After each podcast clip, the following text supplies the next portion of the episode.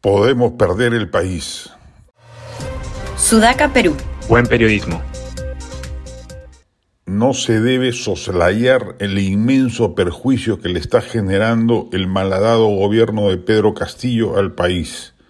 La destrucción de la administración pública y el enquistamiento de fórmulas de corrupción a todo nivel van a producir una necrosis del Estado que luego, electoralmente hablando, va a servir de combustible para nuevos disruptivos radicales que inclusive podrían cosechar mayor éxito que el que tuvo Castillo, ganar la presidencia y encima obtener mayoría congresal.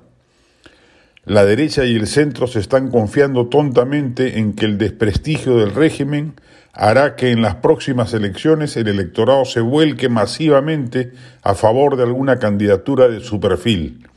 No funcionan así las cosas en la política. El ánimo anti-establishment es la mayor fuerza política del país y paradójicamente el desastre de Castillo abona en su favor, no en su contra.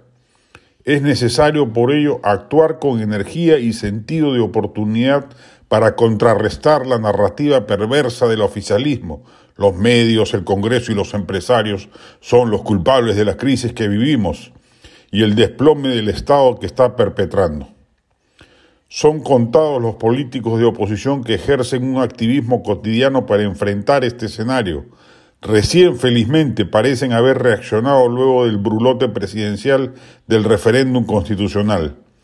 Es la prensa fundamentalmente la que supervigila y controla de alguna manera los desmanes gubernativos y por ello los ataques y amenazas que provienen permanentemente del Ejecutivo contra el periodismo y su ejercicio de fiscalización.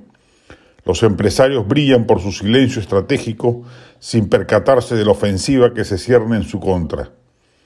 El deterioro va a ser gradual, pero sostenido, sin reversión posible.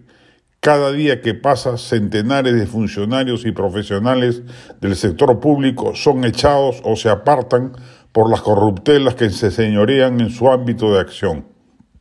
El sector privado ya en muchos sectores carece de interlocutores calificados.